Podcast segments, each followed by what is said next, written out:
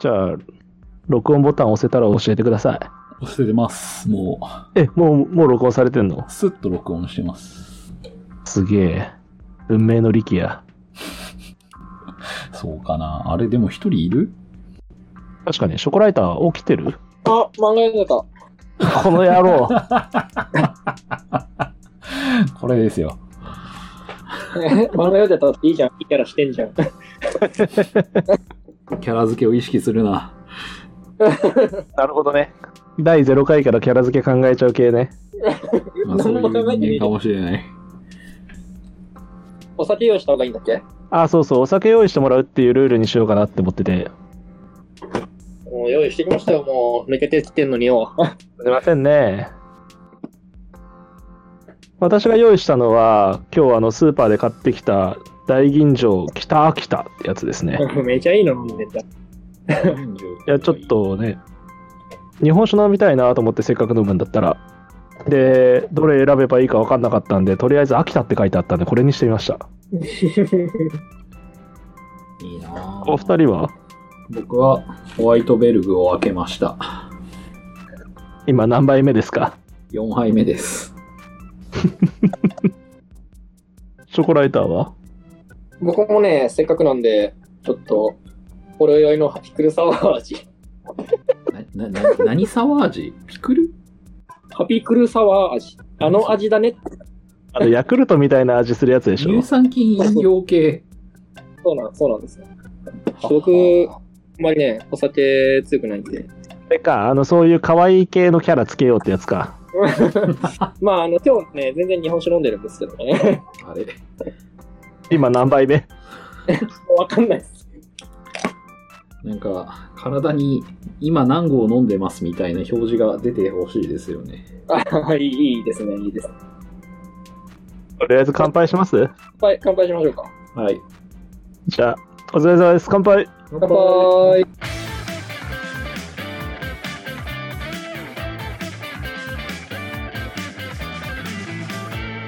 マミムメモ。まあでもな、これテストで取ってみてはいるけどさ、何の話しましょうかね。はい。さっきまで何の話してましたっけさっきまでは雑に今仕込んであるネタを勝手に片っ端からつまんだりしてましたけ ど貴重なネタを片っ端から貴重な企画書で頑張ってひねり出したやつを。はいつまみ食いしてましたがななんですかね いろいろありますけどウーバーイーツとかどうですかあ、ウーバーイーツ。コロナ企画書にないものいきなり持ってきたね。いやいいんじゃないですかいや、今、トレンドじゃないですか。。はいうん、まあ、話題、話題あるし、まあ、割とウーバーイーツすごく使っててめっちゃいいわっていう人と、いやいや、ちょっとちょっとみたいなね、感じの、と二極化してる印象が個人的にはあっ確て。かに確かにところで、ウーバーイーツ僕使ったことないんですけど、お二人使ったことあるん ですか使ってないのにネタを振った使ってない。不安が不安が広がってきてるけどもいや使いますけど使いますけど最近は単純に頻度が減りましたがねえー自炊してるってこといや単純にコストパフォーマンスああ、高いらしいね、あれ。どうしてももろもろの手数料がかかって1食1500円ぐらいになるからコうんうん。ンビニで意味不明に買ってもどうせ1000円ぐらいではみたいなところがあってまあまあ、確かに。ちょっと今はあんまり数減ってますよね。まあ、さっきの賛否両論みたいな話で言うと、なんかトラブルというか、トラブル的な部分もそうだし、なんか労働の環境じゃなくて何待遇か。労働の待遇の面でもどうなのみたいな話で分かれてる印象がありますけど。なんか、結局、あれらしいですね。あの、私たちは場を提供して、マッチングの場を提供しているだけなので、うんみたいな言い分らしいです。 なんか言い分はまっとうだけども、ちょっとあまりにもドライなので。なんか、それまっとうってしちゃっていいんだっけっていう感じはあるけどうね。んちょっと、どうなんでしょうねっていう、いまいち日本人の感覚的には若干怪しい感じがありつ つ、あ日本って社会主義みたいなもんですからね。まあまあるこ最ともも成功した社会主義ですよ。えー資本主義のそれはかぶってますけどそうそうそう結局のところ社会主義でしょっては思うところはありますねいやーでもまあ社会主義が結局失敗した理由がその全員が自分が頑張った分だけの見返りを得られないって意味であったところを考えれば社会主義ではなく何成果主義ですっていう皮をかぶせておくっていうのは重要だなっていう みんなが頑張るけど実はみんなにちゃんと公平に公平に富の再分配はちゃんと走ってますよっていうのは、ある意味、理想的ではあるかもしれない。頑張る人は頑張るし、あのー頑張れない人は助はいかはいるし、はいうんうん僕あのこの新型コロナウイルスみたいなのがある前に会社の近くで昼飯食い行った時にはいウーバーイーツのチャリがいたんですよはいうんそのウーバーイーツのチャリがもうめちゃくちゃな運転されててまあもちろん一部だとは思うんですけどそいつはやばかったんですよああ運転ねよく話題になりますねはい、でそいつがですねあのタクシーの前に飛び出てきてタクシーの方が急ブレーキをかけてでプーってあのクラクション鳴らされてでウーバーイーツの人謝るかなと思ったんですよ はいでそしたらウーバーイーツの人が逆ギレしてあのチャリチャリ乗ったままちょっと後ろ行ってタクシーの窓をガンガンガンガンガンガンって言って開けさせて「お前何やってんだフック」みたいな感じで中指を立てられてあすげえと思ったんですよ僕があの逆にこれすごいなと思っていてついについにこの社会主義の日本にインターネットが飛び出てきたみたいななるほどインターネットが過激すぎる。いやーこう、怖いけど、まあまあまあ、うん。あのなんかインターネットが飛び出てきたっていう感動だけは得ましたねまあ、なんかあのすごく古き良きあの2チャンネルの こう正しいこと言ったやつが逆に炎上するみたいな なんか全そういう然の良くはない。古いだけ。いやー、確かにな。なんか、うん、なんかその、なんかいきなり、部分的に正しいことだけを一方的に投げつけていく感じは、2チャンネル感が、 具現化したインターネット感が確かに。いやそうなんですよなんかインターネットって本当に現実にあったんだみたいな具現化させなくて良かったものの一つですね、このように。いや本当そうですねいやーだからこう最近のインターネットってつまんないなと思ってるんですけどなんかいろんなそのくぐもった人たちだけじゃなくていろんな人に開かれちゃった以上インターネットが多様化してるのはしょうがないと思うんですけど うん逆にそのもともと多様化されてた世の中にインターネット出てきちゃったみたいな感じうん。インターネットへの不満と世の中への不満がなんか同時に発奮してて何の話でしょうかねいや、まあ、まあまあ、確かに。なんていうか、いやでもさそのインターネット出てきちゃったので思うのがまあこれ全然それこそ何の話で言うとウーバーイーツ関係ないんですけど、まあ、今話聞いててちょっと思ったのがあのー例えば僕もまあ自動自転車乗ったりとか道路走ってると走ったり移動してると結構やっぱウーバーイーツのあのリュック背負ってる自転車って結構警戒するんですよね信号無視とかもあるし、うん同じチャリ乗りとして警戒するそうそうそうそう。まあやっぱこっちにないで移動とかするとぶつかりそうになったりとかもあるし、まあリスクヘッジっていう形で警戒するんですけど、なんかそれ行き過ぎると結構その、まあ因果が逆転するなと思ってて、もうなんか結構ありがちだなと思うのが、逆に UberEats に気をつけてなかったやつが悪いみたいな議論になりがちだと思う。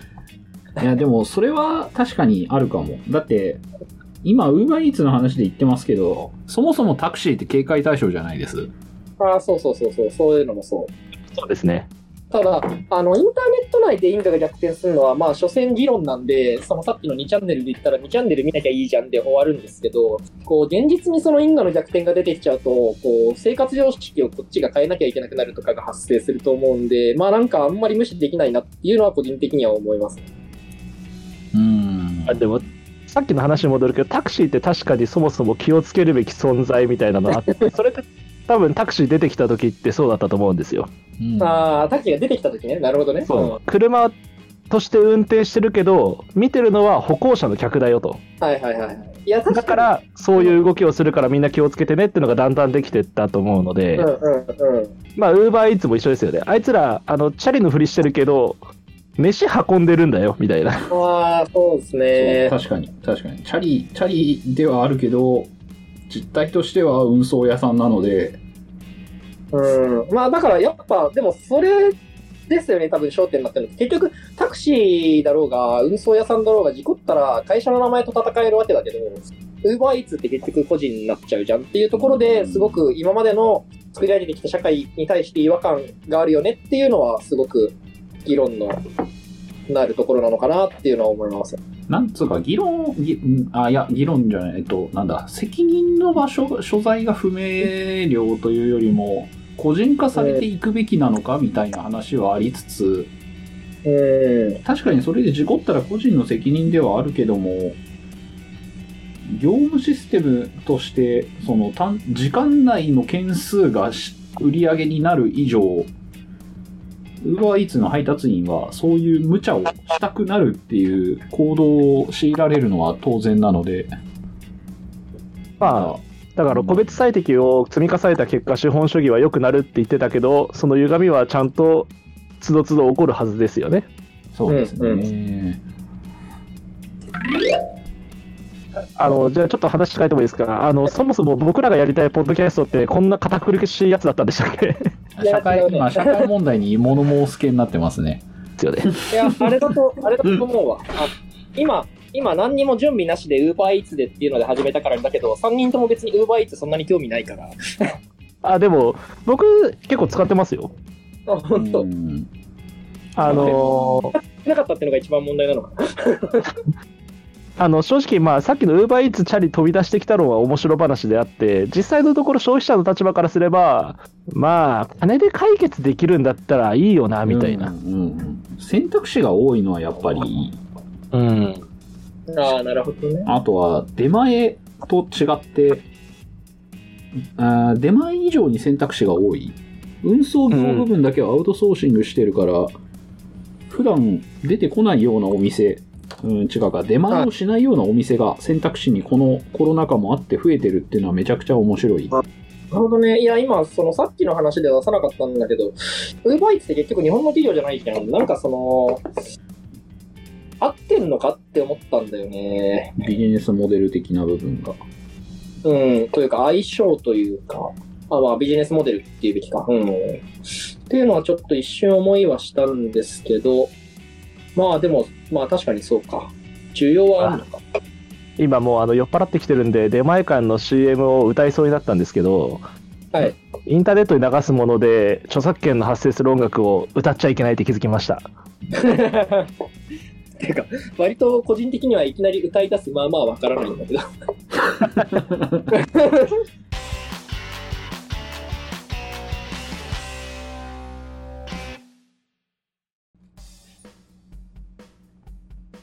なんかもうちょっと軽い話題も言ってみます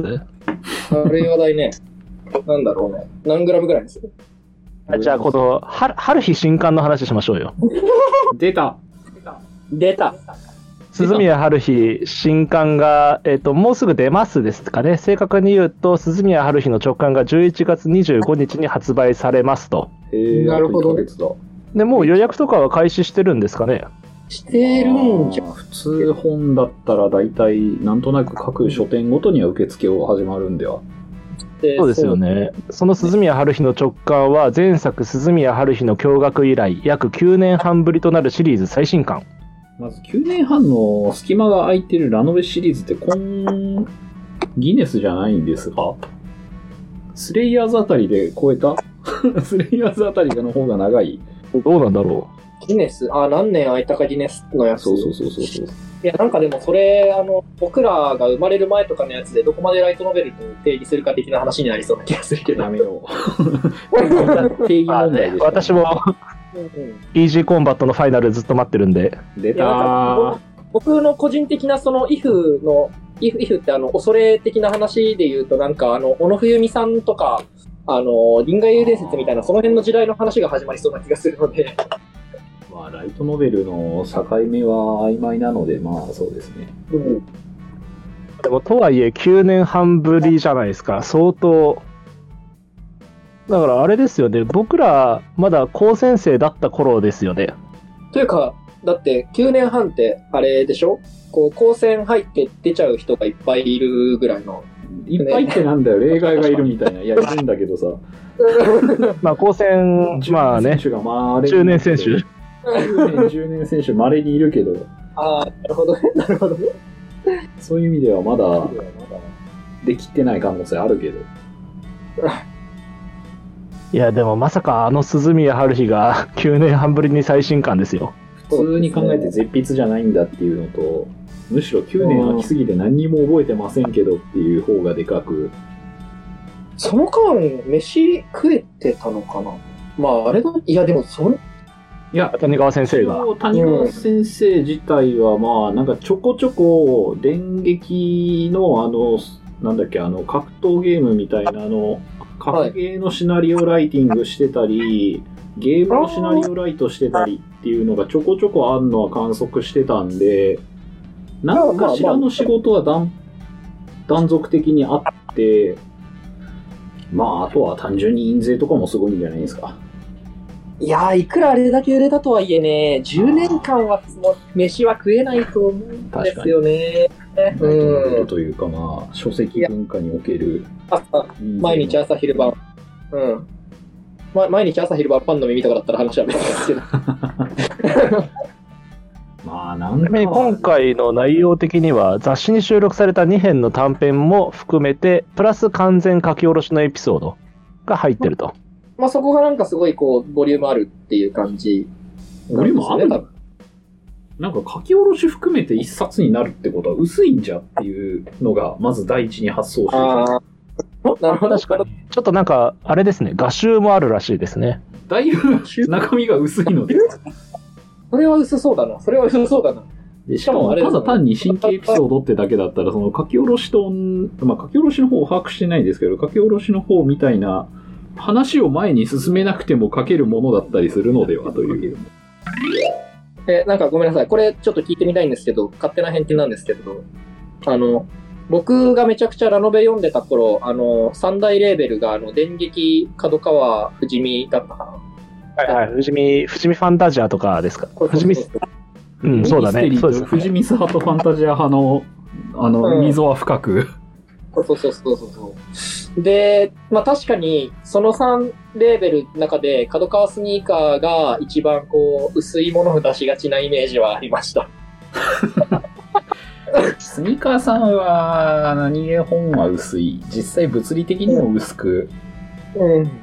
というか、まあ角川スニーカー文庫って紙の紙の音数数かなんかから自体なんていうか角川文庫を引き継いでてすごい薄いんですよ、ああ、そうですね。まあなんかそれはそれで味があってよかったんで。あまあまあまあまあ文庫感は、うんままあ、とはいえ、なんか、そうっす、あの、今回のやつが薄いんじゃないか疑惑になんかこう、古き良き思い出がね、拍手をかけるなという。いやでも角川スニーカーは割となんだろう小粒ながらすげえのはいろいろあった気するんですけど そう、なんかね、中身はエッジが効いててこいっていうイメージがすごくあるラノベの枠ですらないものがちょこちょこ混ざってたので実際なんかね、あの、ある日も結構初期の頃から、まあ、ラノベうんっていうか結構 SF 的に評価されてるようなイメージはありましたね。角川スニーカーだとむしろ全然「時のり輪廻」っていうシリーズが割と好きでまああむしーろ今思うとあれはラノベっていうより児童文学に近い内容で読んでなかったけど、懐かしい。とりあえずこれ、時間空きすぎちゃってるオタクあるあるだと思うんですけど、こう、思い出せなくて語れないっていう。単なる老人 単なる老人老人トークですか。老人トークで。いや、なんなんだろうな。あの当時、今はね、もう自分の好み結構ここですって言語化して、い意図的意識的に読んでるところがあるんですけど、当時の好みがわからんいやな。何わいやでも実際それはある気がするわざわざ言語化して変に小さく読んでない時期だとは思ううんまあ、あと、いや、確かに、あのね、いや、逆に言うと意図的に、こう、これなんだろうとか、見たことないなを買ってたような気がする。うんわざと。好みとまかあ、そ考えずれで言うと、あれかもしれないですね。あの、僕らがまだジャケ買いをしてた時代かもしれないですね。そうそうそうそうはいはいはいはいはいそう絶対そう。絶対それはあるかも、それはあるかも。そう自分がはい中川遥の秘密シリーズを手出さなかったのは、単純に絵柄の問題の要素の方が大きくて、すごい、うんうんうんうんヤンキーっぽい発言をすればチャラそうみたいな、なるほどね。いやー、ジャケット大事っすよジね。ャケットは大事。なのでは。割とそういうところで選んでたっていうのは多くて、バトルものってそういう意味ではジャケに現れやすいんですよね。うん。うんうん。あ、うん。あれ、それで言うと、その、ララブコメなんだけど、その私たちの田村くんって結構その、なんだろうな、切なそうというか、なんか、あの、単純な、こう、アッパー、アッパーなラブコメじゃなさそうだなみたいな印象で買ったような記憶は、ぼんやりとある。かな、あ、うん。あーまあなんで、そのさっきのそのジャケ買いとか、そのこれ見たことない、これ知らないみたいな、その無知で買っ無知で手を出したとかで言うと結構ミミズクと夜の王とかはね、めちゃくちゃ刺さった記憶がありますね。